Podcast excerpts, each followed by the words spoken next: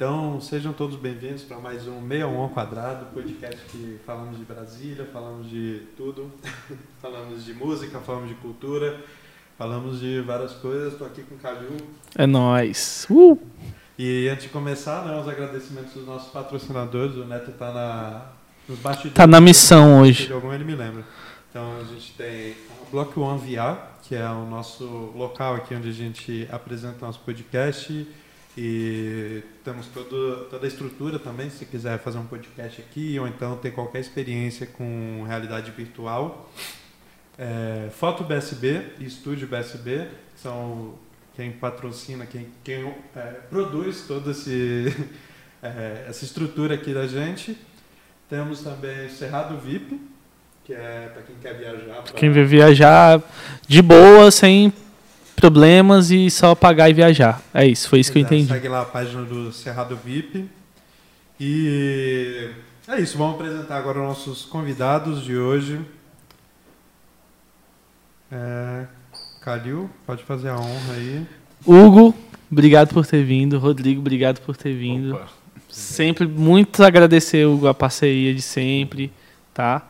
É, para quem não sabe, o Hugo é dono do Alquimia Taberna Bar, e o Rodrigo também é um dos produtores de evento lá, não é isso? Exatamente. E ele também é, faz parte da, da equipe da, da é, Taberna Alternativa, não é? Faz parte da equipe não, você é praticamente o fundador da parada, assim, né? Sim, é, a ideia surgiu depois de um cancelamento, aí eu tive que elaborar uma festa e era algo que estava entalado na garganta. Né? Boto fé. É, primeiro, assim, a, que eu guardei essa pergunta, né? A gente já estava falando que eu guardei essa pergunta. É, por que Rodrigo passa o trovão e não precisa ter meio meias palavras? É. Só se você quiser, né? Assim. Pássaro Trovão, ele surgiu de um passado pesadíssimo meu. Uhum. É, quando eu era adolescente, eu era uma pessoa um pouco quanto problemática. Uhum. Né? Eu usava muita droga e etc. Aí o que, que acontece? Uma vez usaram um pássaro trovão como uma forma de me ofender. Hum. Eu olhei assim, nossa, que nome legal. Aí comecei, eu adotei pra mim e ressignifiquei, porque hoje em dia eu eu sou uma pessoa extremamente tranquila, tô longe disso. Uhum. Né? Coisa, e eu acabei adotando como nome artístico, nome profissional, né? Porque eu trabalho com muita coisa e sempre que eu vou me apresentar, eu me apresento como Pássaro Trovão. Uhum. Eu acho que seja um nome marcante, assim, de certa forma. Eu acho também. E, e que massa essa parada da ressignificação, né? Parece o porco do Palmeiras, né? Não, né? Não que é chamado de a torcida do Palmeiras é chamada de porco, né, pelos pelos outros e eles vai, ah, é, então a gente é porco mesmo, saca? E viu E por que Hugo Henk? Cara, Hugo Henk, eu sempre eu sempre fui da música, né? Uhum. Tô, tô na cena desde 2008. Uhum. É, com música autoral, eu sempre fortaleci as músicas autorais, sempre trabalhei em projetos autorais. E eu sempre quis tentar ter alguma coisa minha, né? E Hugo é o meu nome mesmo, né? E aí o Henk ele foi uma é, um nome que eu achei para compor com o meu, é, para combinar com o meu, que pudesse é, soar mundialmente, né? Uhum. A gente estava 14, 15 anos, a gente pensava, já naquela época a gente pensava, será que vale a pena fazer autoral, cantar em português? Uhum. A gente sempre teve essa, essa dualidade, né? Uhum. E e aí o Henk veio para estar tá trazendo um nome mais inglês, né? Alguma coisa que, que eu gosto também. E, hum, e ficou, né? Desde então, você, é igual meu amigo falava, se você bota o seu nome no Instagram, no Facebook, esse é o seu nome. Caio, velho. Adquire ele para você e ninguém te toma mais. É. Minha irmã tem. Isso rola muito. Minha irmã tem. Pode dar mute, tá? Minha irmã tem é, o, o Insta dela, né? E aí, tipo assim, eles entre eles, eles têm. Tipo assim, ela tem 18 anos. Mas eu lembro na época do, da, do ensino médio dela que é assim. Tipo, o nome do Insta, a pessoa chamava ela pelo nome do Insta, assim, tipo, Deca Souza, Malu Borges, tipo. Não chama, tipo, sei lá, Maia Luísa, sacou? É, e isso rola mesmo, porque, nossa, e eu sou muito assim, velho. Quando eu tô. Quando eu encontro. O Neto sabe disso. Quando eu encontro um Insta legal, tipo assim, que eu penso no nome que é legal, aí eu, tipo, já vou procurar se tem um Insta, sacou? Uhum. E às vezes nem é nada, assim, nem é um projeto, nem nada, mas eu já vou, tipo, fazer o Insta pra não perder aquele nome. Porque, inclusive, com a Mirante foi assim, né? A gente teve a oportunidade de tocar lá na Alquimia. Eu conheci o Hugo dessa forma, né, Hugo? Foi. E aí é, a gente teve que trocar de nome. E quando a, a, gente ia trocar de nome, que ainda não estava decidido, eu pesquisei Mirante tinha arroba Mirante. Só isso. Aí depois, quando a gente foi mudar mesmo, e aí foi daí que eu passei a fazer isso, né? Aí já tinha um cara que era fotógrafo lá, é Roberto Mirante, sei lá. Ricardo Mirante. Aí já era, velho. E e hoje em dia, né, o marketing ele é todo pautado meio que no Insta, assim. É, então, é. quando você tem, tipo, um arroba Gabi, arroba Gabi, velho, pronto, acabou. Uhum. Sacou? Você tem um, um Insta, mais fácil, o mais fácil, o mais fácil de, de retornar, né? A gente estava falando disso aqui antes. Mas vamos falar um pouco, velho. Eu queria fazer essa pergunta para você, Hugo. Sim. É, de onde você é, tipo, onde você mora aqui, seu, seu, sua relação com Brasília primeiro e depois o que eu ouvi do Rodrigo também. Cara, eu nasci em Brasília, uhum. nasci na Ceilândia uhum. e sempre toquei pela, por Taguatinga, depois morava, depois saí da Ceilândia fui para Taguatinga e comecei a tocar desde cedo, assim, meu irmão é músico também, uhum. e aí eu com 10 anos já estava tocando, né? Quando eu estava com uns 13 anos eu já sabia que o meu instrumento é o contrabaixo. Hum. E eu, como todos, né, aquele sonho de, ah, vou fazer sucesso, vou fazer uma banda de rock. Passei muito tempo nesse sonho, né? E acabei deixando esses projetos musicais de lado, porque de lado porque os integrantes, né, o mais difícil de uma banda é você conseguir unir todos os integrantes nos dias que todo mundo pode. Fazer isso é o mais difícil, você conseguir conciliar todas as agendas. E o mais difícil também é conciliar o gosto musical, o estilo, qual o objetivo da banda. Né? No, nessa minha transição de música para produtor e para dono de bar, é, foi justamente porque eu não estava conseguindo me encaixar ali. Uhum. Isso acontece, tem muitos músicos que passam por isso, eu sou um desses. Uhum. Não consegui achar um estilo, ou uma banda, ou montar um projeto. Uhum. E aí eu consegui achar uma fuga para essa cultura que tem dentro de mim muito forte do autoral, uhum. que era montar um bar. Uhum. E em 2016 eu montei o meu primeiro bar, que foi o Sabazios Bar, que uhum. era na Asa Norte, na 407 Norte. Como que era o nome do bar? Sabazios. Sabazios Bar. Porra, nunca fui. É, ficamos de 2016 até 2018. Uhum. Ficamos um ano e oito meses, mais ou menos, em ativa. E era um bar pequeno, era um bar assim simples. Ele é, é tinha um subsolo que eu fazia um karaokê lá, hum. que dava uma galera. Uhum. Inclusive, eu conheci o Pedro lá, né? Na uhum, uhum, massa. Eu não sei se ele já chegou a tocar lá, talvez ele já tenha tocado lá em algum momento. Massa. Porque a gente era um bar cultural, eu sempre trabalhei com essa, com essa ideia de ser cultural. E hum, eu botava banda para tocar lá, tentava Sim de tudo, saca? Às vezes tinha muito problema com barulho lá na Asa Norte, então as bandas que eu botava sempre tinha polícia, GFIS, todo mundo atrapalhando o nosso movimento, né? Uhum. E, e aí eu tinha que acabar o show às 10 horas, 11 horas. Então isso estava sendo muito ruim para mim, porque uhum. Brasília, duas horas da manhã, todos os bares têm que estar fechados. É. Né? Tem, tem toda essa problemática. Uhum. E aí, é, passando por muitos perrengues, né, 2016, 17, 18, foi muito difícil. A cena de Brasília já está é, é, com problemas bem antes da pandemia. Sim. Eu fiquei um tempo parado, né? E aí eu decidi montar o Alquimia, né, que antes era Jardim Sonoro. Uhum. O Jardim Sonoro era justamente para poder trazer as bandas que tocavam no, no, no Sabásios para um lugar que você pudesse tocar até duas, três, quatro horas da manhã, sem ter vizinho, sem ter ninguém para poder reclamar, sabe? Uhum. E essa minha transição foi antes da pandemia, foi uhum. no mês de março, antes do lockdown. Nossa, então, bem 10 dias antes do lockdown, eu fiz o meu contrato de, de locação do, do, Alquimia, que antes era Jardim Sonoro. E, e falei: não, beleza, vai ter a pandemia, vai ser uns seis meses de pandemia, depois volta, né? Estamos dois anos e meio já é, nessa pandemia que não acaba. E foram quatro lockdowns né, que eu passei, foi, foi bem complicado passar por esses lockdowns, porque eu não podia simplesmente fechar o meu, o meu o bar e nem simplesmente falar, não, vou ter que ficar isolado esses, esses anos de pandemia. Uhum. A gente reabriu quando o Estado, quando o governador liberava, a gente abria. Com Puxa um pouquinho o microfone. A gente seguia uhum. todas as restrições, né? Uhum. É, de horário, né? Teve lockdowns que tinha que fechar às 11, tinha lockdown uhum. que tinha que fechar, sabe?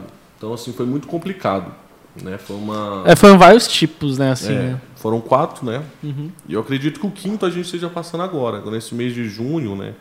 A gente passou por, por um momento pandêmico de novo, que muita gente pegou Covid. Sim. Eu senti esse impacto, eu sinto esse impacto direto no, no público, sabe? Sim, tipo, é, diminui, você sente diminui. isso aí. É Muitos nessa... integrantes de bandas mesmo ficaram. Acaba tendo que cancelar, cancelando o show, pra... é. Aconteceu muito isso. A gente teve uns três cancelamentos de gente que assim não podia. Então, sempre acontece essas coisas, né?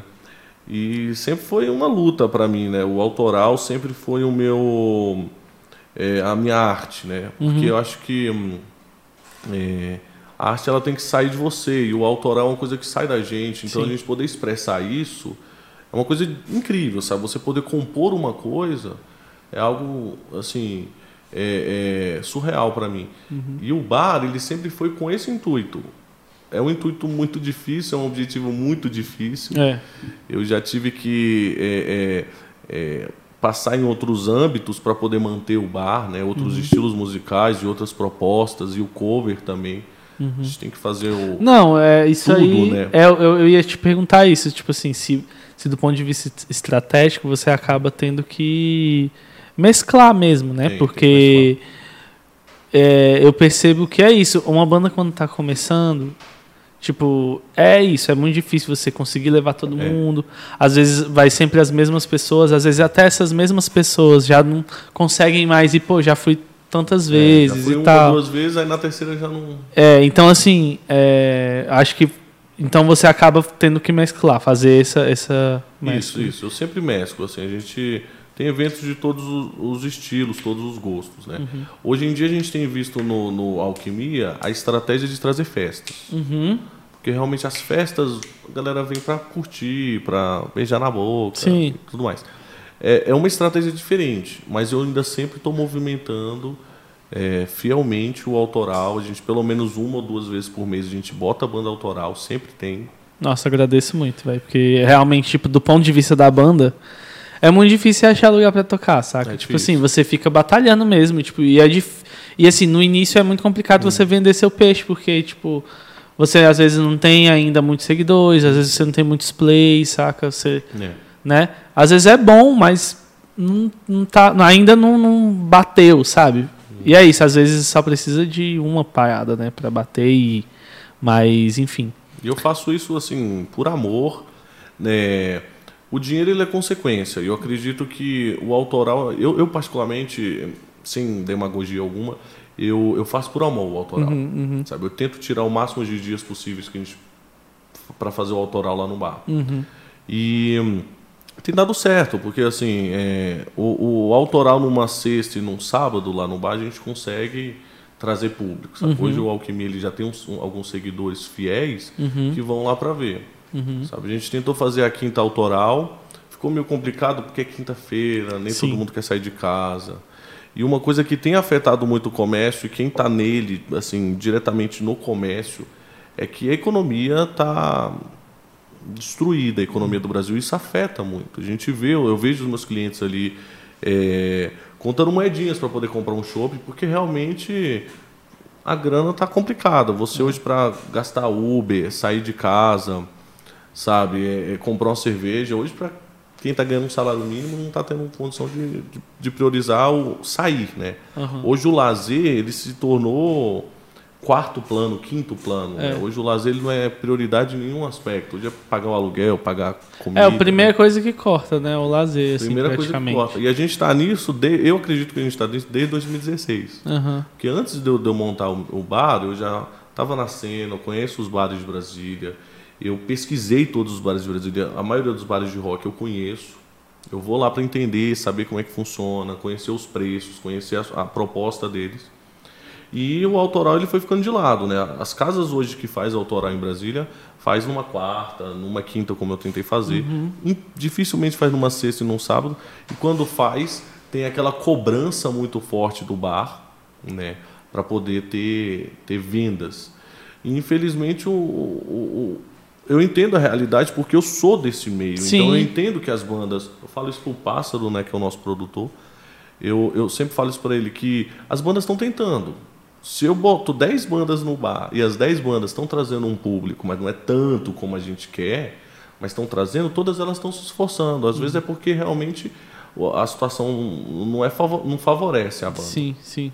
Mas ainda assim a gente tem feito o, o autoralzão, né, que é o, o autoral que o Pássaro deu esse nome, que é um evento legal também de autoral. Tem a Prego Fest também, que a gente vai fazer uma vez por mês. Uhum e tentar botar quatro, cinco bandas autorais para rodar no palco. Sabe? É, cara, eu acho que essa ideia do, do Fest, e que você falou de outras festas, né, outros eventos, é uma ideia que, que pode render, porque é quando você consegue é, colocar mais artistas, né? Consegue. Uhum. Cada um ali leva cinco pessoas, pô, já, já dá uma galera, sabe? Cada artista, vamos pôr Sim, assim. com certeza. Então, isso é muito bom. E que bom que você faz esse tipo de serviço, assim, pra gente que é da autoral. Porque, uhum. velho, é difícil, velho. É eu difícil. trabalho, assim, com toda a transparência do mundo, porque eu acho que eu, eu aprendi uma coisa na minha vida que é, tipo assim, é, é, se você tá fazendo as coisas certas, se você tem a alma lavada, você não precisa esconder. É. Então, assim, eu trabalho com essa transparência com todos os artistas que eu falo. Eu trabalho com esse autoral, eu dou a porcentagem da bilheteria para as bandas. Uhum. Então, assim, é, tô, vou dar 100% das, da bilheteria, porque são cinco bandas. Então, assim, 20% para cada banda. Não é muito, mas é alguma coisa. Eu trabalho com essa honestidade de deixar a bilheteria uhum. para justificar as pessoas que estão entrando no bar e pagando pela atração. Sim. E fico com o valor do bar para pagar estrutura, funcionário. Sim, sim, sim. Eu tento trabalhar com essa honestidade porque o que a gente faz aqui é uma coisa filantrópica. Né? Uhum. Todos nós. Até a gente que vocês que tem banda, que estão tocando, é algo que a gente está fazendo por prazer, para mostrar a cultura. E se vier dinheiro, se vier fama, ótimo, mas nem sempre vem ainda assim estamos lá lutando. É, e na maioria das vezes não vem, né? A maioria das vezes é. não vem. São exceções, né? Assim, bom, pelo menos é, o que não é montado, né? Tipo assim, a gente que, que, que constrói, faz a banda e vai, é, é mais complexo mesmo. Cara, mas você tinha comentado uma, é, antes de falar da pandemia, você já tinha um bar antes da pandemia e tudo mais, né? E aí veio na minha cabeça aqui, assim, porque, tipo, eu nunca tive um bar, mas eu já frequentei muito bar, né? E, sei lá, quando tu tá no bar, tu começa a beber, não sei o que, você quer estender a noite, não quer ir pra casa, você não quer que o bar feche. É. E aqui em Brasília, principalmente, né? Acho que outros lugares talvez tenham essas questões de lei e tal, mas devem ter os lugares onde... Eu lembro que eu já fui para São Paulo e, sei lá, você passa na Rua Augusta 4 horas da manhã, tem boteco abrindo lá, Sim. o garçom colocando as mesas é. e tudo mais. E tipo assim, aqui em Brasília a gente tem muito, principalmente no plano, né? O bar, 11 horas, 11 horas não, mas uma hora da manhã no máximo, o garçom já tá colocando as mesas em cima, uhum. já, tá, já começa a varrer teu pé e quer que tu vá embora, né? É. Quer dizer, não é nem ele que quer, né? É, é a lei. É a lei. A lei do silêncio é muito, muito rigorosa em Brasília. Pois é. E o que, que tu acha disso, assim? Tipo, é, não sei se você já viu por que, tem algum motivo disso, uhum. se é, sei lá, porque o comércio fica muito próximo das residências. Sim, o, o Brasília ela nunca foi planejada para festas, assim. Nunca foi. Então, é, é um, povo, um povo mais velho, um público mais velho. Então, assim, eles preferem acabar mais cedo. Então, a lei do silêncio é pela questão do, do da população mesmo que se uniu para poder parar com os bares, parar com as festas.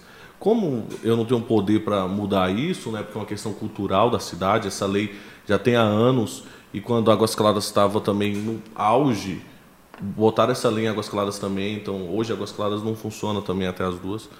Então, assim, como eu vi isso, eu pensei, pô, preciso achar uma estratégia. Eu vou levar meu bar para um lugar um pouco mais longe. Eu saí do, do meio da Zanorte, que era 407, uhum. para vir para o Sof Sul, porque aqui eu não tenho problema com, com barulho, eu não incomodo ninguém. E eu acho que essa é a estratégia que os bares estão fazendo. Eu vejo que está tendo uma imigração dessas casas noturnas para lugares que não vão ter vizinhos.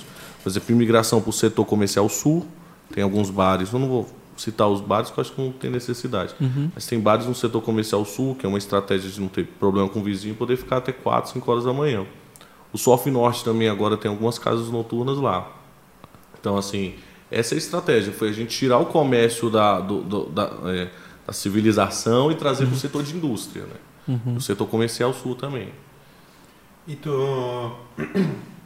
tu acha que, por exemplo, aqui, esse Parque Sul, Uhum. Né? Porque acaba que está se tornando uma, uma, uma, mini área residencial. Não é. sei se pode dizer assim que é mini, porque tem altos prédios aqui. É, você acredita que isso possa complicar alguma coisa no futuro? Ou se já está definido que a área aqui não é para ter residência e construir casa? Porque... Como é que você uhum. acha? Você vê alguma... Assim, é, eu acredito que aqui seja um dos lugares de maior especulação em Brasília, né? porque eles querem residenciar, residencializar o, o Sof Sul inteiro, quer que seja só Parque Sul. Então, logo ali ao lado do bar já tem um prédio construindo. Hum. Eu acho que não vai incomodar porque a gente ainda tem um espaço meio isolado. Mas no futuro, eu acredito que em 4, 5 anos, esse setor aqui ele vai ser bem mais residencial. É. E assim, eu não sei para onde vai o comércio, mas Brasília nunca se perguntou para onde vai o comércio. Isso é, é, uma coisa de, a história de Brasília sempre foi isso. Para onde vai o comércio? Então, até o setor comercial sul querem residencializar lá. Porque como o setor comercial sul está as capengas e, o, e, o, e, os blocos eh, comerciais estão desalugados, porque ninguém está tendo mais como alugar um, um espaço comercial, está todo mundo preferindo trabalhar em sua residência do que alugar um escritório ali. Então, estão querendo residencializar, porque é, sempre foi a solução de Brasília fazer residência, nunca foi comércio. Então isso é preocupante, assim, vai, vai chegar um momento que hum, vai ficar cada vez mais distante os lugares de comércio em Brasília, principalmente casas de show. Até assim. porque a especulação é, imobiliária em si é muito mais voltada para o residencial, né? Não sei se o comercial tem tanta essa questão. Assim. Para o residencial, sem dúvida, porque hum, você pega, por exemplo, um galpão, aqui é o setor de oficinas, então assim, Acredito que 80%, 70% do setor de oficina sul, que é aqui, seja de oficinas, mecânicas de vários tipos de carros e marcas. Então esses mecânicos eles têm que geralmente um galpão. Você tira um galpão desse, você constrói um prédio, é muito mais dinheiro, né? Você deixar um cara ali na mecânica ali há 30, 40 anos. Então eu tive essa ideia de vir para o bar para cá, porque eu ainda vou, ainda estou pegando esse momento de transição. Eu ainda estou tranquilo, mas eu acredito plenamente que daqui uns 3, 4 anos o Alquimia saia dali e vai para algum outro lugar. É, Brasília tem muito essa questão de, de setorizar as coisas, né? E aí uhum. acaba que você tem tipo um setor residencial, você tem um setor comercial. Uhum. Aí tentaram colocar as comerciais na quadra, mas eu não sei muito bem qual, qual o objetivo disso, porque você não pode estender até muito tarde. Então é só para ter uma padaria, uma. É, né? Eu meio que talvez não pensando tanto né, no no bar, né? Uhum. No, ou uma coisa mais sofisticada, tipo restaurante e tal, que não, não estende tanto, né? Mas o bar, que é mais jovem, que é mais, né? Mais energia, vai até mais tarde. Você mora por aqui, então? Eu, eu moro na Asa Norte. Ah, você mora na Norte. Na Asa Norte, Massa. É. E, Pássaro, e você? Como é que é essa história, velho? Onde você nasceu? É, sei lá, como que foi a sua, o seu a sua aproximação com a música, assim, ou com, enfim, eventos e, e como você conheceu o Hugo também? Bem, é, eu nasci em Sorocaba, né? Eu sou paulista. Uhum. É, minha paixão pela música começou desde cedo. Uhum. Desde cedo, desde que eu era pivete, pela arte em geral. Né? Porque quando eu já era criança, eu já sabia que não era que as coisas tinham profundidade, então eu já desenhava coisas com profundidade, com é, fugir daquelas coisas que a maioria das crianças faziam na época, uhum. que era algo mais palito, algo mais coisa. Eu não, queria fazer algo realista, queria expressar aquilo que eu via, aquilo que eu pensava e etc. E essa paixão nunca morreu. Uhum. nunca morreu. É, acabei tendo vários projetos que nunca foram para frente, né? Porque eu digo que eu estou vivendo a melhor época da minha vida porque eu realmente estou vivendo a melhor época da minha vida, né? Uhum. Nunca tive condições para comprar uma guitarra, por exemplo. Uhum. E é isso. Então, tipo assim, sempre foi uma chama que estava acesa que precisava um dia ser solta. Uhum. Sempre escrevi música, sempre treinei no violão, sempre fiz tudo que eu tinha que fazer. E hoje em dia eu tô jogando isso daí nos meus projetos e tudo que eu escrevo, tudo que eu penso, tudo que eu quero fazer com a música, né? E a Andressa tem me ajudado bastante, né? A Andressa da Binários. Uhum. É uma pessoa maravilhosa. E minha relação com a música é essa, né?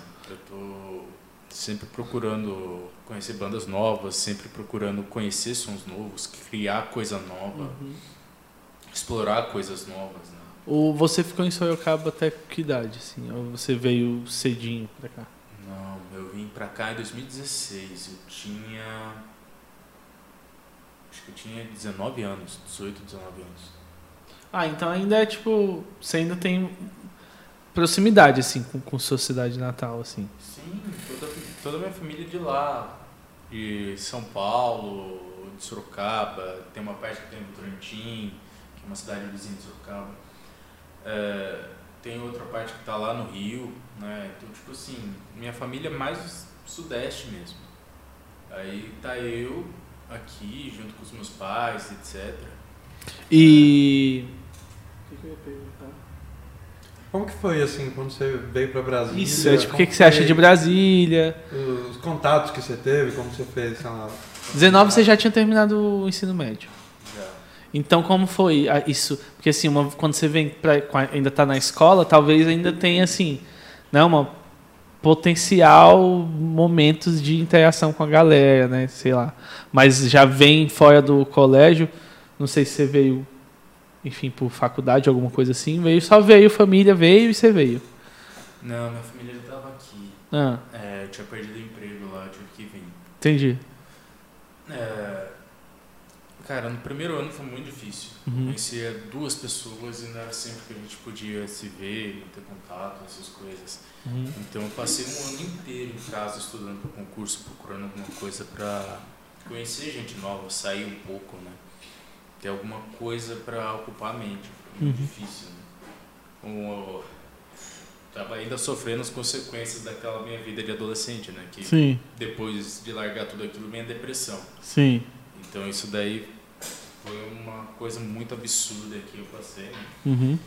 Mas deu tudo certo, que em 2017 eu passei no NB, uhum. no curso de gestão de, agro, de agronegócio, né?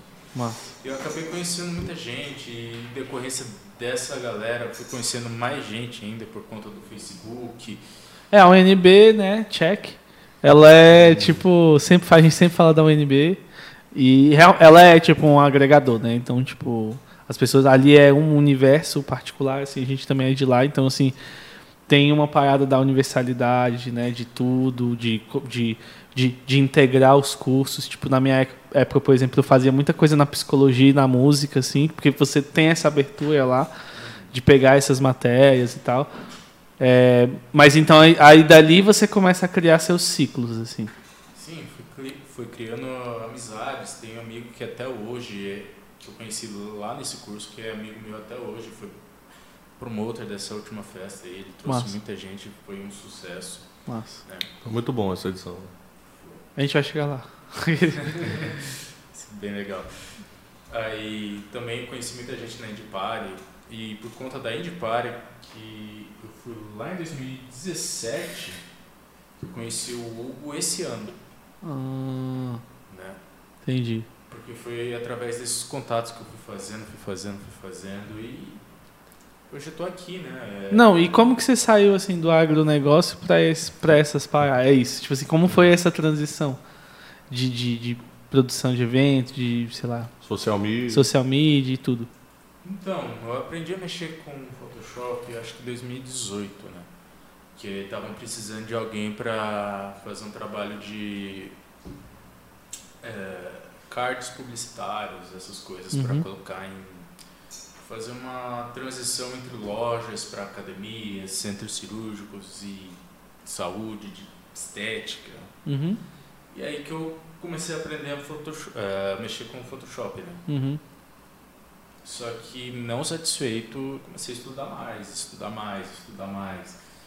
E acabou que eu estou fazendo algo que eu gosto, né? Eu gosto muito de fazer os flyers, os designs que eu faço, porque eu sempre tento fugir um pouco da fugir um pouco do padrão, da, da, da caixinha, uhum. fazer alguma coisa diferente, uhum. sabe?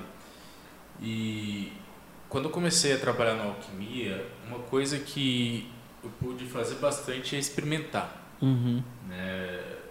Você vai comparar os primeiros designs né, dos flyers de fevereiro, que foi quando eu entrei, para Hoje, uhum. você vê uma diferença gritante. Gritante, assim. A evolução do pássaro foi, foi surpreendente, assim. Massa.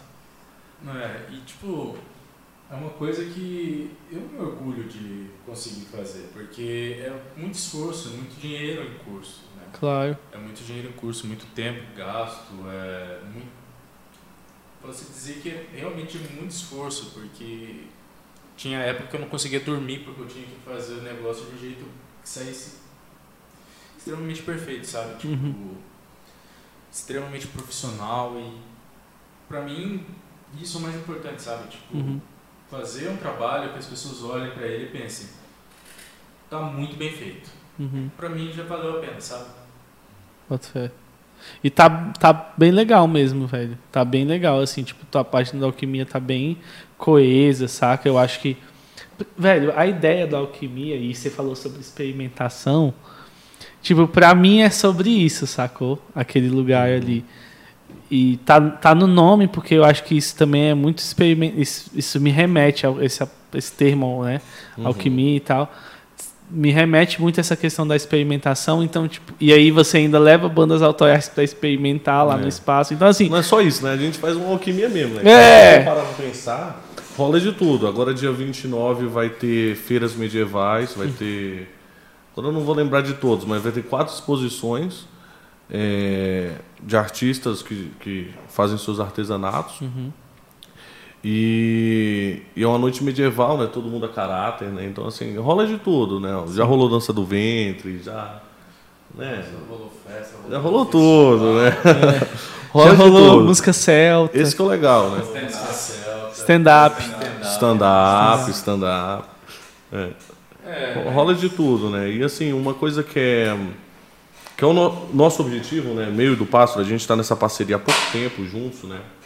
Ele tem sido nosso parceiro tanto como social media, né, quanto designer e produzindo a Taberna Alternativa, Sim. que hoje é um dos nossos selos mais importantes na casa, né? Inclusive a gente fez duas edições, né? E a diferença da primeira para a segunda já foi grande. A terceira vai ser melhor ainda.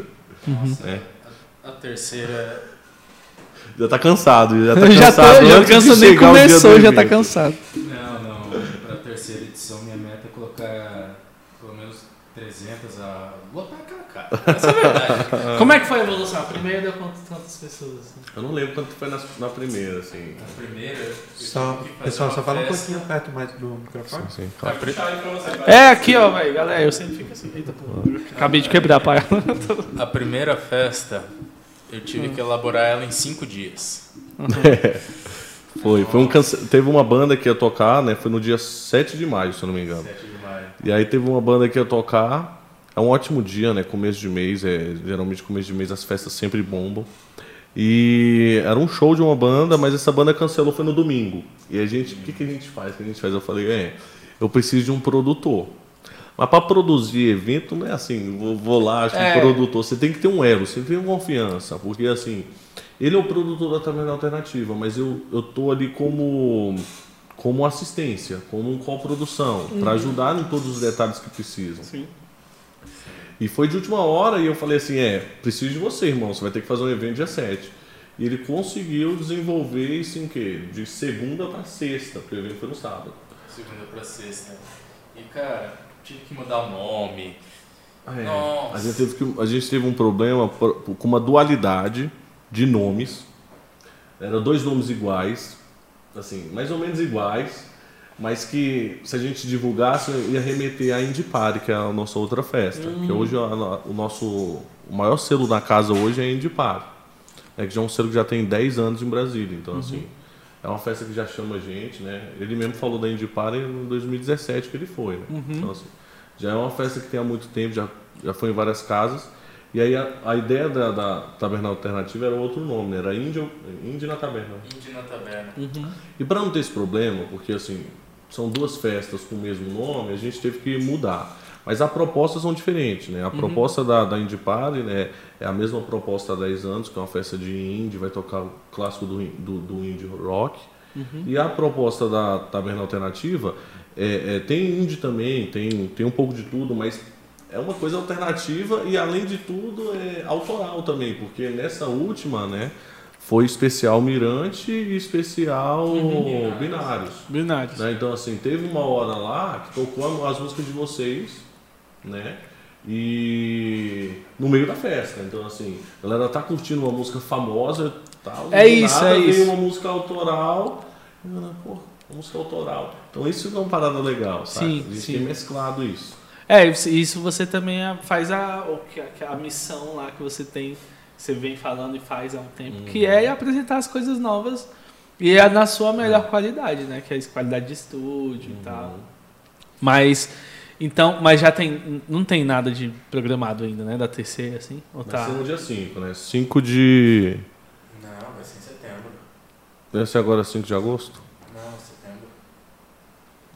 Tudo bem. A gente vai pegar setembro para fazer uma festa extremamente elaborada. A gente vai colocar muita coisa legal, né? Uhum. A gente está querendo é, facilitar o transporte das pessoas também através dessa festa. Hum, entendi. Para pegar o pessoal lá de Valparaíso até Planaltina, pegar a galera para vir todo mundo, sabe? Tipo, a gente está com muita ideia, a gente está planejando bastante coisa legal para essa próxima edição, né? É, e a minha ideia é realmente fazer com que essa próxima edição seja violentíssima, né? Em termos de, tipo assim, pessoas. Uhum. Porque não é uma festa. Eu vou ser bem sincero, não é uma festa, é um movimento. Muito fé. A gente está ali... Um movimento. Porque a gente quer ver as bandas de Brasília crescendo. Temos bandas excelentíssimas aqui que não perdem qualidade sonora para bandas mundiais. Uhum. Né? O que a gente perde geralmente é em masterização, né? uhum. né? que a gente é nítido, mas é porque aqui no Brasil a gente não tem esse tipo de é, tecnologia. É, tecnologia. Não tem estúdio voltado só para masterização, né?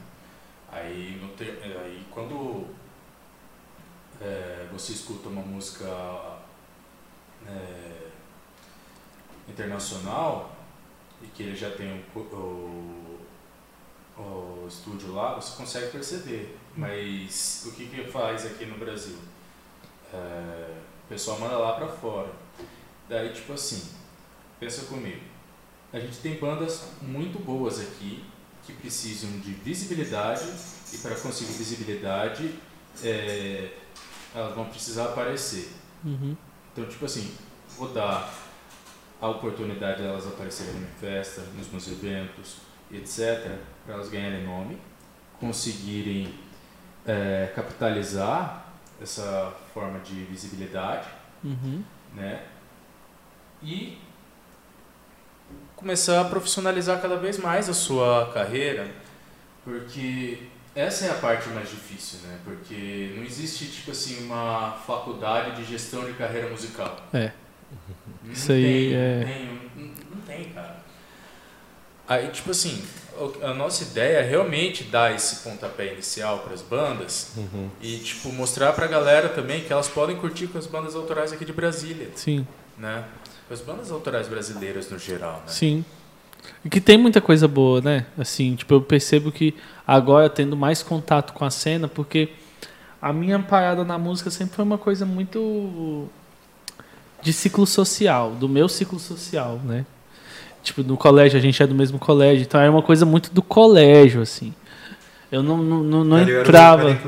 é, sabe? Eu não, é, eu não era o cara que entrava na cena e tal. Eu já compunha, escrevia, mas eu não entrava mesmo. Até, tipo, fim do, de, do ensino médio, aí eu comecei a. Mas por isso, um pouco por vergonha, um pouco por não achar que eu estava pronto, sei lá. E hoje eu já, tipo, já tenho já uma, uma estrutura, a Mirante já, tipo, já proporciona algumas oportunidades para a gente, saca? Uhum que de conhecer pessoas novas, de conhecer estabelecimentos novos e, e essa visibilidade que vocês, você falou, ela é realmente, por exemplo, a gente, por exemplo, só da, um detalhe, isso é só um detalhe, mas só da gente ter datas numa agenda e poder divulgar isso, é.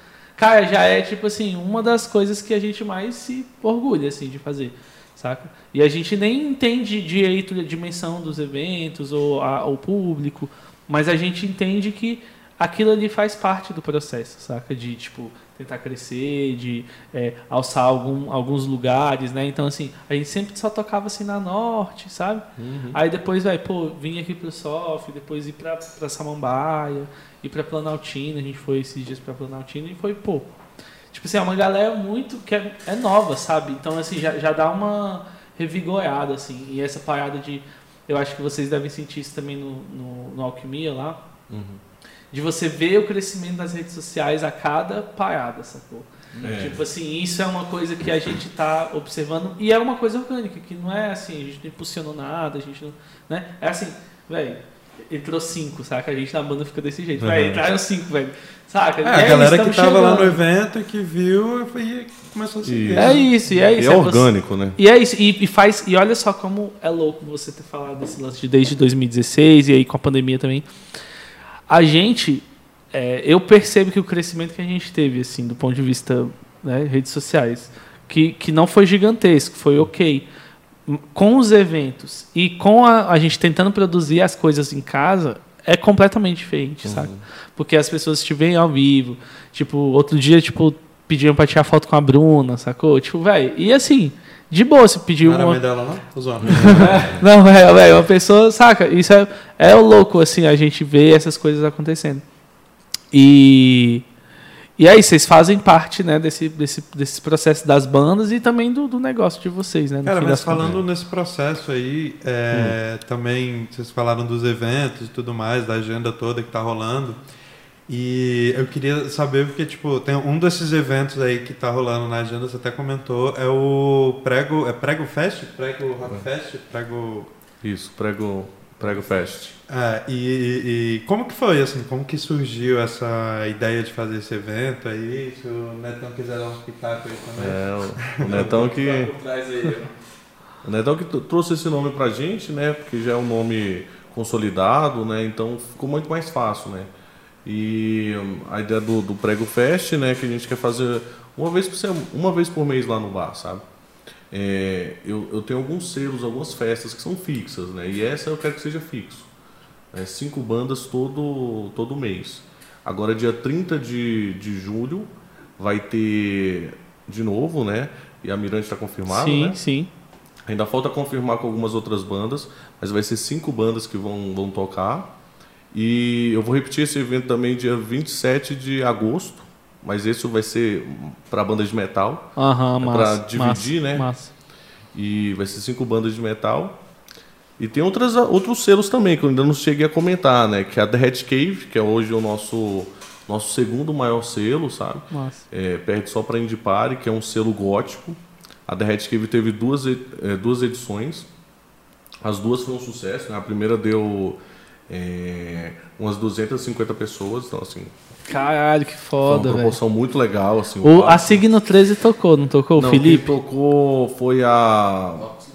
A Vox Lugose, que, que tem dois integrantes. Ah, na, da Signo 13, entendi, 13. entendi. Mas a Signos 13 vai tocar nessa terceira edição agora, Massa. que é sábado. Massa. Então, sábado agora a gente vai ter a Signos 13 E, e vai ter uma atração também que está vindo de Fortaleza, que é o Anum Preto, que é um parceiro nosso também que está na cena gótica. Uhum. E se tudo der certo, ele vem fazer uma entrevista aqui com você. É, né? Já vamos é, dar spoiler. É isso. Essa é a questão que a gente queria falar, porque, cara, a gente está meio que ansioso aí para essa parada, porque é um mundo eu, eu particularmente não sou tão conhecedor assim. É um e é isso. Parte, é um Vim pra, pra aprender mesmo, ah, velho. Cadê tá gótico, Não, eu sou emo, né? é, não tem uma diferença profunda. Se você for ver, eu vi uma, essa diferença que é muito legal, que é o gótico. É... Ai, vê se me ajuda, que eu não lembro dessa frase, essa frase é muito boa. O emo acha que o problema tá, tá nele, né? O gótico acha que o problema tá na sociedade. Ah, né? O emo pensa, ah, pô, eu não não me encaixo, eu, não encaixo, eu sou uma bosta. né? Só... O gótico vê que o problema está na sociedade e não nele. Uma, né? uma, referência para a galera que, está vendo aí. É, o, o, tem um episódio do South Park né, que tem os góticos né, na cidade, lá na escola e tal, escutando lá Pest Mode, escutando, sei lá, The Cure, né? E aí é, chega a moda emo em South Park. E aí a, a, a, os, a moda emo, a galera que, era, que curtia Britney Spears, começa a curtir emo e começa a invadir as lojas do, dos góticos comprar as mesmas roupas. E aí os góticos na escola começam a ser confundidos com os emos. E aí eles ficam indignados, Puts. não tem nada a ver. E aí eles começam a matar os emos na escola, bater na galera para tentar fazer voltar o, a, a moda gótica ser a única coisa que relembra aquele estilo, aquele cabelo, aquela maquiagem e tal. Pô, mas eu acho vacilo matar um emo, velho. Eles já fazem isso sozinho. É, não precisa. não deixa, precisa. Deixa esse trabalho cancelado. Pesado. Fala de emo. Tem muito emo na minha festa. É, a festa dele tem muito emo. Emos queremos vocês aqui. Eu já, já tive a época... É, não, é, não é como eu falar, fui emo, né? Porque é muita apropriação cultural. Mas é porque, velho, emo aquela, tem toda uma eu, eu tive minha fase emo, falar a verdade, eu tive. De é. franjinha, assim. É, eu sempre fui calvo, então. É por isso que eu não gostava dos emo, porque eu não podia ser emo, entendeu? eu, tinha que ser, eu tinha que ser um tio com 16 anos, né? 16 anos. Mas tem, massa, tem, tem, tem, algumas regras pra ser emo. Uma, você não pode pegar ninguém. tem que ter franja. Tem e, usar, ser... e usar lápis de olho. Não. É, tem que ter franja aí, a gente já, já perdi com as minhas mas, a nossa, mas o Alquimia é justamente uma, uma loucura. Ainda sou. Dia 6 de agosto vai ter uma festa emo. Então, assim, tem festa gótica, tem festa. É emo, isso, é alquimia, sabe? Pô. Tem, tem a festa Glen, a gente fez uma festa sábado, agora que foi a Glen Night, que foi uma festa incrível. Deu uma galera massa. Quem tocou foi a Holly Drink, que Nossa. é uma banda muito boa. Foi um evento incrível e é um evento de Glen. Então pensa só, todo mundo, cabelo de lado, aquele cabelo de poodle, a, uhum. a, a calça de oncinha. De Cara, bem tematicão, né? Sabe, jaqueta de couro, assim, totalmente temático. Então assim, a gente tenta trazer para casa esses, eh, esse estilo, esses estilos que vão se perdendo. Uhum. Porque o emo ele foi se perdendo, o gótico ele foi se perdendo, o Glen ele está se perdendo. A gente não vê festa de Glen em Brasília. Uhum. Sabe, a festa emo também a gente, a gente tem uma ou outra aí, mas não é emo, é mais indie né? É. é eu acho tem... que o emo hoje em dia, não sei, pode ser que eu sou só um velho que, que envelheceu e perdeu todo o contato com a galera, mas tipo assim, é, a impressão que eu tenho é que o emo, ele deixou de ser, tipo, simplesmente que nem você ia lá e via uns adolescentes, uma rodinha de adolescentes, todo mundo de preto, com a franja. No Pátio Brasil. É, ficou uma coisa meio mais saudosista, assim, tipo, ah, vai tocar um Simple Plan aqui, a galera vai no evento, mas, tipo assim, no, no, no outro dia o cara tá, tipo, sei lá... No... É, mas as bandas emos, elas, elas, elas, as bandas que eram emos no ápice do emo, elas caminharam para virar bandas indie. Você é. pega CD do Fall Out Boy, indie. Você pega Panic! at the Disco, indie. É. Então, assim, começou no, no movimento emo e, e, e, virou uma banda indie. Então, uhum. o que o, foi bem o que o Hugo falou aí. Emo é, foi o movimento, tem gente que ainda é do movimento emo, mas as bandas, as referências não são mais emo. É. É. é. foi, um, é, foi um momento, eu acho, né? Talvez, assim, que foi uma coisa que, que velho, bateu muito forte aqui, ali no pátio, quando eu passava, velho. Ah, é, caraca, velho, muita gente. E é isso, tipo assim. Você não, pe... você não pegou essa época aqui em Brasília, né? Do. do... Não, eu peguei lá em Sorocaba. É, é, porque aqui em Brasília era bem assim, tipo, tinha uns lugares que eram bem, tipo, ah, bate Brasil. Não, lá é o é. lugar de. É, tinha um negócio no Parque Shopping também, eu acho. É. É Mas, sempre tipo, shopping, é uma coisa, né? Porque aí já tá mais cheio de gente, já vai é, lá, você passava compra lá seu van. feira tinha, tipo, várias rodinhas, a galera, e, e Cara, é muito engraçado, velho. Velho, o pátio era muito, é, velho. Era muito. Tempo, era um, era tipo assim, ficava um corredorzão assim dos lados, assim, sabe? Mas foi um movimento que uniu a galera também, foi importante, sabe? Sim, foi demais, tá doido. A gente fala assim com. Eu falo com saudade até, saca? De ver a galera lá. De, era um tempo que a galera saía de casa, saca? Os jovens, assim, é, até 18, exato. 19 anos. E isso é uma coisa muito legal porque o que acontece? É, o, o nosso projeto, né, o meu projeto, o Pássaro agora está entrando nesse projeto comigo, é, ele é muito maior do que o Alquimia. Uhum. Porque eu acho que o, o, o Alquimia ele, ele tem um, um certo limite. Né? E, o, e, o, limite do Alquimia, é, quando ele acaba, vai começar um outro, um outro patamar para mim, que é os eventos culturais. Uhum. Eu ainda não estou indo pelo, por eventos culturais agora, porque é muito complicado o incentivo do governo, é, a cena está muito complicada, a cena dos produtores de eventos culturais. Sim. Tem é, a, a, parte financeira, ela, como é que eu posso falar isso de uma forma? É, tem muito desvio nas partes financeiras, Sim. tem muita, tem muito mau caratismo na cena uhum. do, do, das produções culturais. E eu acho que falta produções filantrópicas. E eu tento trazer isso, quero vir com mais força para eventos públicos, porque eu acho que a cena tem que ocupar tanto os bares, mas tanto as praças, os, as, as ruas. E para chegar nesse patamar, é, falta união, uhum. muita união. Porque eu acredito que tentar isso pelo público é sempre muita dor de cabeça, é sempre mal remunerado, mal valorizado e muito desviado. Então eu quero estar tá trazendo isso mais com investimentos privados. Uhum. Eu ainda não tenho essa força hoje para trazer esses eventos culturais nas praças com incentivo privado. Uhum. Mas o objetivo da Alquimia é que a gente chegue nesse, nesse patamar. Eu quero que a Alquimia é, é, forneça o bar, o bar de alguma, da, da, das festas públicas. Uhum. Eu estou em negociação com Gás, que é uma festa que tem na no Recanto das Emas, uhum. que vai ser dia 13 de agosto, e uhum. o bar que é, vai ser na praça, no skate park do, é, do Recanto das Emas. Só que vai ser tudo fechado. Uhum. E lá vai ter food truck, vai ter comida. E quem vai fornecer o bar vai ser o Alquimia. Hum, então, isso legal. é uma parceria que a gente está fazendo para estimular o evento deles e também para estimular o Alquimia. Né? Sim, né? então, claro. Assim, eu acho que esse incentivo privado de pequenas empresas pode fortalecer muito mais do que o incentivo público. Uhum. Porque é muito difícil conseguir aprovação. Qualquer projeto que você faz para conseguir alvará, para conseguir licença pública, é assim horrível. Então eu tento mais esse, esse o privado. Uhum. Né? E aí eu, eu, acredito que no futuro, assim, em algum tempo, a gente vai conseguir planejar eventos fora, fora do bar também.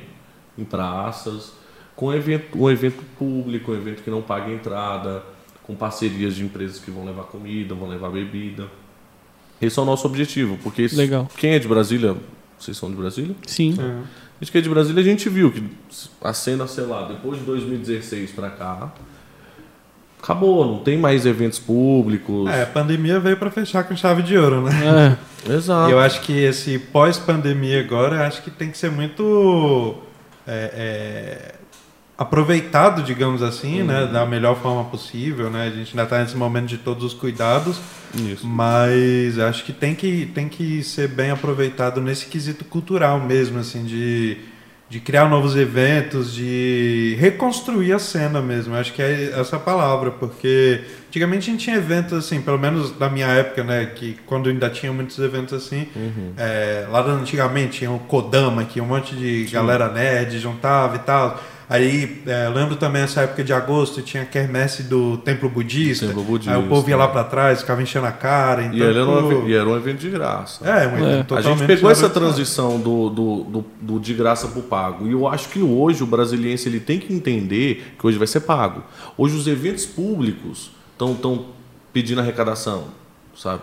Por exemplo, é, o Porão do Rock. O Porão do Rock sempre foi o evento de Brasília, né? Nosso Guilherme, né, que é o produtor, é, super meu parceiro, faz um evento incrível e muita gente achou ruim quando o Porão do Rock começou a cobrar. Deixou de ser de graça e começou a cobrar. Mas é porque para fazer um evento com aquela proporção, com incentivo do governo, sem incentivo nenhum, você precisa trazer dinheiro privado. Então tem que, tem que, fornecer um... segurança, tem que fornecer, fornecer toda aquela questão. Exatamente. E isso tem um custo. E esse custo, hoje a gente, mesmo que a gente fizesse um evento numa praça, vai ter que ter uma taxazinha simbólica, porque essa taxazinha é que vai pagar os custos. Porque hoje o governo, ele no máximo o que ele vai disponibilizar é o espaço público. Isso é com muito trabalho, porque você precisa de autorização do Detran, você precisa de autorização da Polícia Militar. Na frente do evento, é. Tá doido, é, é difícil demais. É difícil demais. Agora uma parada aí, pô, tô interrompendo demais aí, mas é porque. É isso, vai, vai que vai, amigo. É, você falou do, do, porão que era de graça e virou pago e tudo mais, é, mas você pode contar nos dedos um evento que você paga 30 reais, 35 reais para ver o tanto de banda em dois palcos que você tem. Então, assim, era de graça e continua acessível. Uhum. E com a estrutura pública, né? Pública não, privada, né? Senta aqui com a gente um pouquinho, né? Exatamente, com a estrutura privada. E tem os patrocinadores, né? A Chili Beans é um dos grandes patrocinadores, né? O CEUB, se não me engano, o, o, Oi, gente. o Banco de Brasília também, né? É, o BRB, né? BRB. Patrocina muita coisa. Mas isso é um ponto importante de, de, de lembrar que é, é, de provar essa sua teoria de que é, dá para fazer evento gratuito uhum. com incentivo privado. Exato. Porque é, você vai aprovar um projeto no FAC, aí vai tirar o alvará, aí vai conseguir viatura, vai conseguir SAMU, não sei o quê. É mais fica mais fácil você tendo o apoio privado, você Sim. vai lá e paga a, a, a, o alvará, você, é, um, é, uma taxa, você paga a taxa, beleza. Paga a taxa da segurança pública, beleza. Você está pagando, eles vão estar tá lá. É, você não está pedindo. Uhum. Então é mais fácil de organizar. Você não tem que esperar sair um projeto para você pegar dinheiro para alugar um palco para pagar artista. Não, você tem lá as três, quatro empresas que vão patrocinar a parada, tá tudo certo. Exato, e tem vários tipos de patrocínio, né? Tem aquele patrocínio também que tem um retorno financeiro. Sim, sim, sim, sim. Sabe? Por exemplo, você, você como empresa, você empre, empresta um dinheiro e você tem esse retorno do dinheiro sim. íntegro. Se você emprestou, vamos lá, mil reais, você vai ter esses mil reais voltando para você no, depois do evento você ainda vai ter divulgação do, do, da tua empresa. Exatamente. Não dá para fazer isso, porque o, o, que diferencia o público é que o público você precisa do contato, do QI, de quem é. vai te indicar para tu conseguir um projeto. Sim. E tu vai conseguir um projeto uma vez na vida, um a cada dois e anos, três anos, e olhe lá, porque a fila é grande. Agora, o que diferencia por privado é que o privado você precisa de uma coisa que é difícil você ver no mercado hoje, que é a credibilidade. E é o que eu estou lutando para ter. E é o que eu tenho feito com o bar e é o meu, meu objetivo futuro, por isso que eu estou falando aqui. Meu objetivo futuro é ter a credibilidade. Porque toda banda que toca lá no bar, qualquer projeto que eu faço, eu pago nas terças-feiras. Chegou terça-feira, tá lá o pagamento de toda a banda, todo, todos os artistas, todos os produtores. E é essa credibilidade que eu quero aprimorar cada vez mais para poder chegar numa empresa como a Heineken, uma empresa como a Chili Beans, falar, vou fazer um projeto de rock, vai ter teu, teu investimento inicial, mas vai ter teu retorno no, no, depois quando o evento acabar. E é esse o meu maior objetivo. Não sei, é, não é o objetivo chegar numa proporção tão grande quanto o Porão do Rock, porque o Porão do Rock traz várias atrações de fora, mas o meu objetivo é a cena de Brasília. Talvez uhum. no futuro a gente não feche as portas, mas um passo de cada vez. E esse passo é poder botar as bandas que são filiadas para tocar como numa é, no Centro Cultural de Taguatinga, na praça, de, no, na numa praça, em algum lugar, num deck, deck sul, uhum. deck norte, lugares incríveis que, tipo assim, não tá rolando evento gratuito lá ainda, mas vai rolar e a gente vai fazer. E boa, por boa, sinal, boa. O, deck norte está abandonado, né? Não sei se abandonado. vocês passaram por lá recentemente. Tá, tá, tá. Bem Antigamente a gente colava muito lá, fazia juntar. Eu já fiz até um churrasco lá uma vez, é. no aniversário. Tem a galera que vai pra lá dar reset, né? E, e, cara, tipo, é triste, né? É triste. Sim, sim. Ô, pessoal, é, fazendo um adendo, viu? Que foi liberado 7 bilhões para incentivos culturais pelo governo. Então, tipo assim, o artista ele, que quiser realmente um incentivo de governo tem que correr atrás disso daí antes que o dinheiro acabe, né? Porque a gente para e pensa, putz, mas como é que se, se, a gente não fizer nada, você para e pensa, se a gente não fizer nada, se a gente não for atrás, porque apareceu uma oportunidade aí esses dias.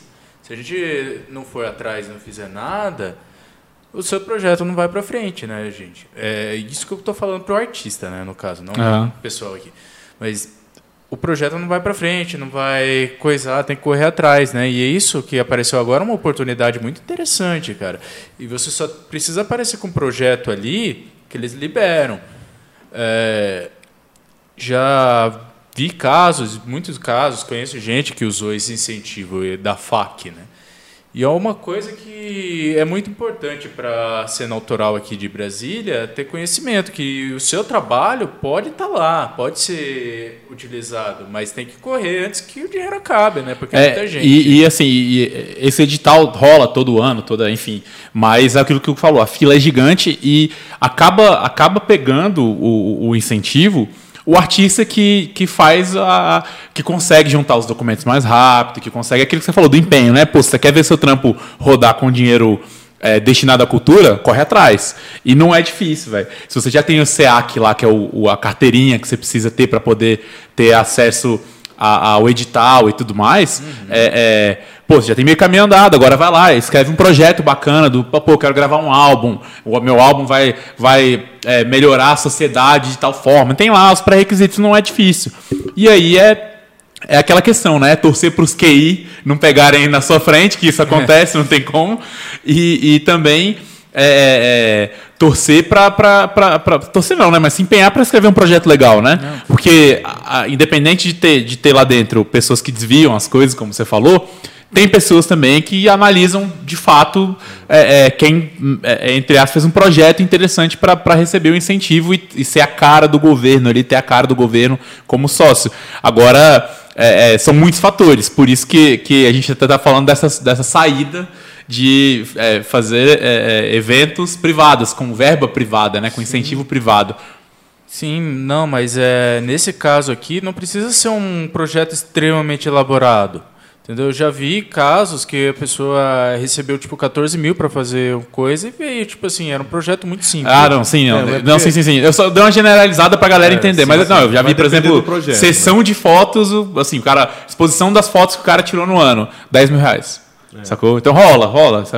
Porque é. o dinheiro, assim, a quantidade de dinheiro investida no fundo hum. é gigante. Você falou, quando é muito dinheiro. Hum. Então, assim, é, é, você com um projeto bem escrito, pequeno ou grande, você consegue é, é, é ter essa, é, essa possibilidade de ter esse incentivo, né? Tem, tem, tem, temos fatores externos, temos fatores externos, tem o QI, tem a galera que desvia, tem que não sei o que, não sei o que, mas se você fizer da sua parte, né? É aquilo que você falou, né? Pra, você faz o bem para colher o bem, né? Então, se você fez a sua parte, uma hora, não, beleza, não foi esse projeto, uma hora vai dar certo alguma coisa para você. Então, vai nessa aí que você vai bem. É com certeza, aí. e tem a, a, diferença, porque, por exemplo, tem pro, o projeto que eu citei, né, são projetos de evento de banda. Sim. Então, um projeto que tem um evento, tem estrutura, tem palco, tem equipamento, segurança, lugar, segurança, toda. hold, grade, tudo, energia, sabe? Hoje, para você botar energia, você gasta uma grana, para você botar um, um, um geradores para você poder ligar todo o equipamento de som. Isso no meio de uma praça. Então, assim, esses eventos que, de, de banda, esses eventos culturais que a gente já não está vendo tanto, né? Teve, tem, teve agora. Tem alguns, né? Tem um Taguapá, ou no, no Parque. É, tem o Fuleiragem, que a gente já tocou semana passada é, também, que são em várias né? cidades, né? É, é, quadradinho. Quadradinho também. Então, você tem, tem é. uma concha acústica que você foi, né? O Ibero Rock. A Ibero Rock, é. alguma coisa assim. Agora Ibero Rock alguns Fest, eventos legais, a gente, é. isso, a gente apoia esses eventos, tem que rolar. E, e, e aí esses eventos grandes que geralmente a gente não vê incentivo. Mas, por exemplo, para gravar é, é, eu, eu, eu, tinha um amigo que fez agora há pouco tempo, um que ele conseguiu, sem brincadeira, ele e a equipe dele conseguiu 100 mil reais para fazer um videoclipe. Então, assim, é muito dinheiro. A gente sabe que desse dinheiro não precisava de tudo fazer um videoclipe para o governo lá de alguma coisa específica. Então, assim, é, é, esse que é o grande problema. A pessoa que consegue, igual o pássaro falou, 10 mil, 20 mil para alguma coisa específica, isso é ótimo. Você tem que lutar, as pessoas têm que lutar para conseguir esse incentivo. Mas para conseguir um evento, fazer uma coisa maior. É, é você pega um evento aí que o incentivo tem que ser. Assim, a gente conseguiria fazer um evento de médio porte com 300 mil reais. Uhum. Vamos colocar. É, o projeto no edital é para 600 mil reais. Uhum. É, é, são poucos projetos no edital para isso. Sei lá, tem três vagas para você conseguir três vagas de 600 mil. Aí tem entra o cara que, que tem o QI, aí entra esse aqui não vai ser embargado, o dinheiro não vai ser para isso, e aí você tem uma chance com sete produtores da cidade tentando pegar. Aí é a caça às bruxas, né? Quem, fez, quem faz o melhor projeto, quem tem a... Pô, você acha que, assim como eu já vi, tá? Acontecer de, tipo, na escolha final, ter lá um evento de rock alternativo, pegando, querendo pegar uma grana grande, fazer um evento na esplanada, não sei o quê, e um evento de sertanejo que é o popular. Chuta qual ganhou o incentivo. Sertanejo. É o popular. O governo quer saber do retorno, porque, claro, ele é um investidor, ele quer a marca dele exposta, quer. Enfim, tem. São os fatores que eu falei. É você tem N fatores, N fatores. Então, nesse N fatores, você faz a sua parte. E torce para um desses fatores te favorecer. Porque, infelizmente, aqui no Brasil, essas paradas têm que ser assim, porque você, tem tudo que a gente falou aqui, né? É, esse negócio que indica é triste demais. É. Mas, olha, é, o sertanejo tem uma coisa que o rock precisa aprender, que é, tipo, abraçar a galera que está começando. Sim. Porque o rock não faz isso. O sertanejo ainda tem o bônus, né? Que o cara lá, o latifundiário, tá com um monte de dinheiro ali, tá entediado, não sabe quanto tá entrando mais. É. Ah, vou investir numa dupla que tá começando. É, em Goiânia rola bastante isso aí, né? É. Aí, tipo assim, a galera do rock, que, tipo assim, mal sabe lidar com marketing do, do, do nível profissional que está exigindo o mercado, Sim. acaba ficando para trás. É. E, a, e, e, perceba que a maioria das músicas do sertanejo é tudo uma receita de bolo. O, o do rock, Sim. pelo menos, uma das músicas undergrounds, não só o rock, o pessoal tá inovando, tá procurando. É, tem mais fazer. criatividade, né? É, é, é, é. Inova, inovação mesmo. Mas isso é, isso é muito, muito. Eu vejo muito, além da questão de, de, de de ter que tipo, ter esse apoio, ter alguma coisa assim de tipo, ah, é, é, tem a fórmula ali, um apoia o outro, não sei o quê. Essa questão do apoio o outro, que eu acho muito importante falar, é, que é o ego de fato, né? Pô, é, é, em banda é muito mais complicado. Já tem, já tem disputa de ego dentro da própria banda, um com o outro. Imagina banda com banda, artista com artista. Você vê muita treta no funk, por exemplo. Um funkeiro que não gosta do outro. Pô, cara, vocês são degraus, vocês vieram da favela do mesmo lugar e, pô, estão brigando por espaço. Os caras do sertanejo não. Os caras nos bastidores tem gente que se odeia, mas tá gravando feat junto. É. E tá lá, o, o milhão de, de, de, fãs daqui tá juntando com um milhão de fãs aqui, transformou 2 milhões para cada um e os caras estão ganhando dinheiro.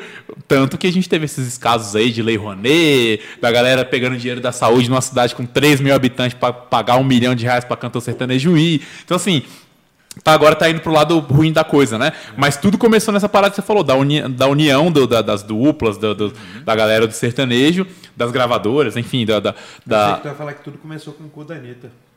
É, não, no caso da lei, da lei Rouanet, da lei Rouanet, da lei Rouanet, talvez. Mas, é.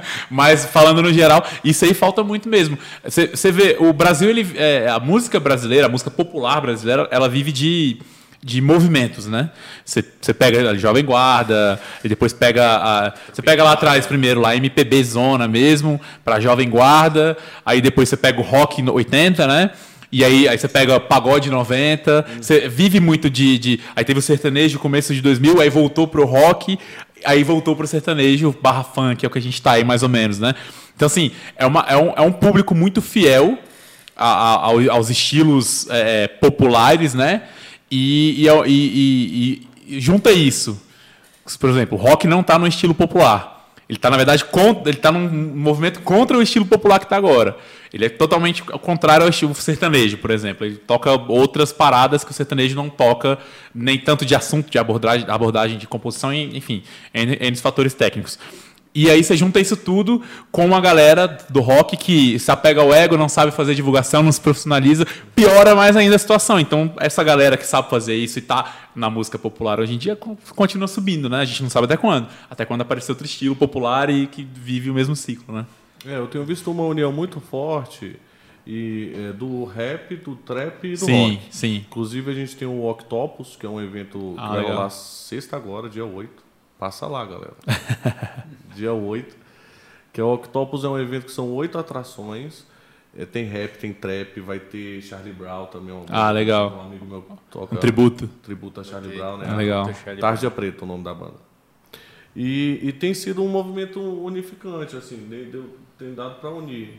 É. Sabe, o, o, rap, o trap e a galera do punk também, né? Porque assim, o gótico ele tem um, um pouco de, de pós-punk também. Então, é, a galera tem falado muito que o, o, trap tem sido o novo punk atual, sabe? Isso tem, tem sido até interessante. É legal, é. Porque é um, é um movimento bem similar, assim, sim, se você sim. for ver. De você falar o que você pensa ali. E, e, e fortalecer isso é uma coisa que a gente está tentando na alquimia. Vamos ver se as tribos vão se unir. É, aproveitando, aproveitando que a gente voltou no assunto alquimia, é, passa a agenda pra galera assim que vocês têm agora. Massa, é. Deixa eu ver. O próximo, próximo evento agora é sexta-feira, né? Que é esse dia, do Octopus, você é, falou. Octopus, dia 8. Dia 8 agora. Temos dia 9, a gente tem. No sábado a gente tem a The Hat Cave, que é o evento Sim, sim, que é o Anum, o Anum Preto vai estar como Preto, atração principal, isso, que vai estar aqui dando uma entrevista pra vai gente. Estar aqui. e a Signos 13 também, que é uma banda sim, sim, sim. que vai estar participando também. É, na próxima semana a gente tem Dia 15 a gente tem uma banda de clássicos de rock. Né, Legal. Uma noite mais tranquila. É, banda dia, cover. Banda cover. Legal. Dia 16 vai ser o aniversário do meu sócio, então a gente vai fazer uma comemoração especial lá no bar. Que vai ter dobradinha de duas bandas que ele, que ele gosta muito. Que é cover de Charlie Brown, que vai ter uma cover de Charlie Brown de novo.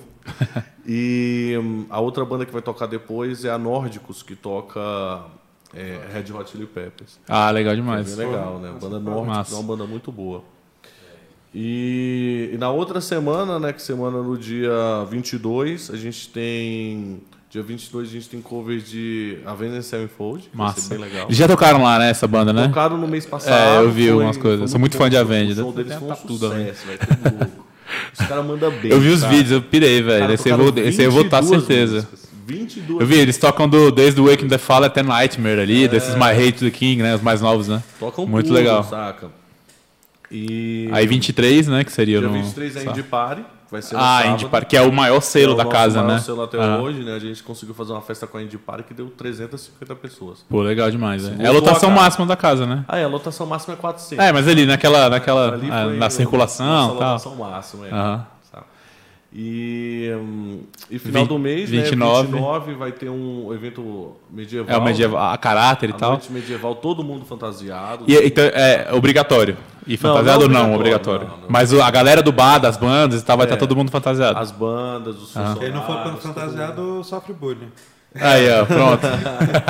Chama o bobo da corte pra zoar o cara, né? É. Aí quando convida um comediante stand-up pra subir no palco e zoar quem tá sem a roupa, pô, aí, ó. Ele, deve...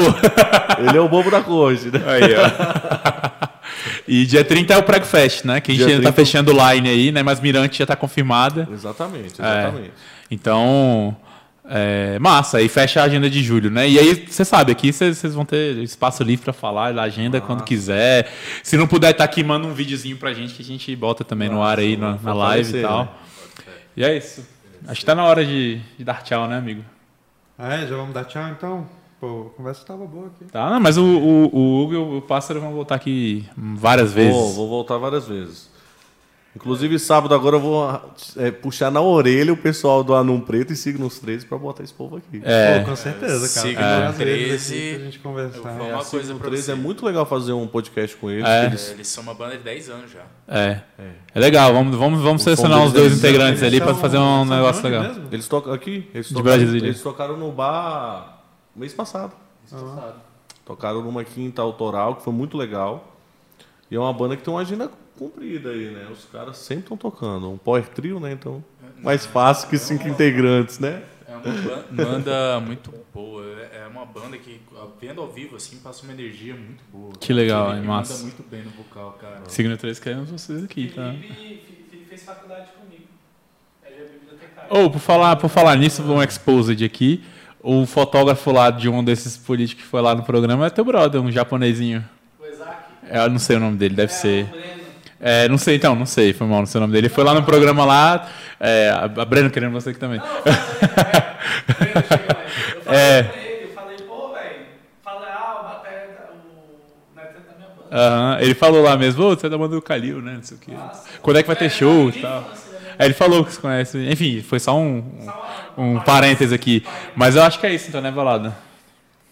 Cara, é isso então. Muito obrigado pelos convidados aqui. É, foi muito, muito bom o nosso papo. A gente conhecer um pouco mais sobre a história aí, a história de vocês dois, a história da alquimia, também. E acho que é isso. Foi bom para vocês aí o nosso papo. Com certeza, foi bom pra caralho. então é isso, fala pra galera o endereço da Alquimia aí também, então, contato. O Alquimia ele fica no Sof Sul, é, na quadra 7 é, conjunto B, lote 8, é na esquina, no final da rua. Mas hoje em dia não precisa mais do endereço completo, né? Você é, não precisa. Bota lá no Waze, no, no Google Maps, qualquer Google coisa. Maps, não tem... É colocar, só... Se colocar foto BSB também já vem pra cá. Já vai pra cá já também. É, aqui pertinho, né? É, do lado. Mas é vizinho assim, cara, pra você achar o Alquimia é só você encontrar uma, uma masmorra no meio do é, não. ali. É, você vê oficina, oficina, oficina, oficina, masmorra. Tem, tem, tem uma cerca ali com umas tochas. É, é isso. Só falta o calabouço lá no bar. É verdade, verdade. Tem até o arco e flecha lá, porque eu recomendo muito a galera dar uma, uma tirada lá. Tem o nosso arco e flecha, tem, tem a, os videogames, tem, tem o karaokê. Pô, lá é um espaço muito da hora, velho. Karaokê, tem é muito tudo. Da hora. É um lugar, é um é. lugar pra tudo. É pra você chegar lá, se você não quiser ver o show, você fica lá em cima. Se você quiser jogar, você joga. Se você quiser ir pro karaokê, você é. vai. Quiser tirar um arco e flecha. É, quiser ficar de namoro ali naquele nosso Dark Room ali, tem um lugar é, Tem o trono do rei lá também. Tem o trono do rei. O único problema é que eles escolheram um péssimo bobo da corte, mano. Escolheram logo o autista para fazer ah. piada. ah, vai ser você. Obrigado. Exatamente. É só olhar pra cara dele. pô, ah, podia ter um bardo, pô. Tem cara de bardo, velho. Não tem cara, tem cara de bardo, meu. Eu faço mago, eu faço é? Mago. Ah, não, não. você tem cara de ele mago. faz o, o bobo da corte, aí a gente tem um arqueiro, é. a gente tem um cara da cozinha que tem é o nosso arranjar cozinheiro. Um, tem que, bota um cara do trap ou do rap aí, é, vestido de bardo, aí dá um, um cavaquinho e faz, manda ele fazer rima. Pô, bardo é isso, né? Fazer uns versinhos, né? É, só que em vez de fazer com, com batidão lá, faz com. É, faz com uma batidão celta. o dia que a gente tocou, pô, tocou uma banda com a gente que é nesse estilo pô, celta. Eu esqueci é, o nome dos bichos, velho. Foi mal. É, é difícil o nome deles. É, então. Lá, track, trash, trash. Tresquilham, Tresquilham. É. é. Pois é, eu boto, boto o, o mano do Tresquilham que toca lá o banjo lá é pra, pra fazer o, o bardo, pô. É. Mas é isso. É isso então. É Obrigado, galera. Valeu. Até a próxima.